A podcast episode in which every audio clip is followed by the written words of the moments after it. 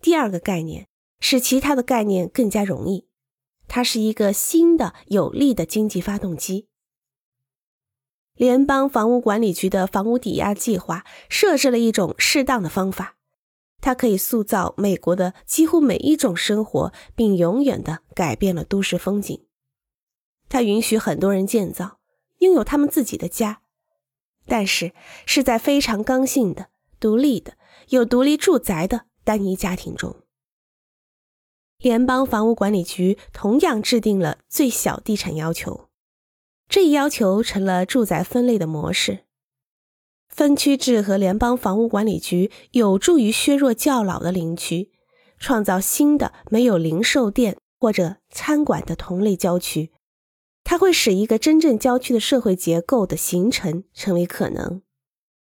两个具体规划概念推动了变化。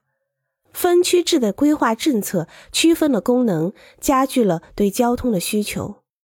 联邦房屋管理局的便利允许了房地产的迅速发展。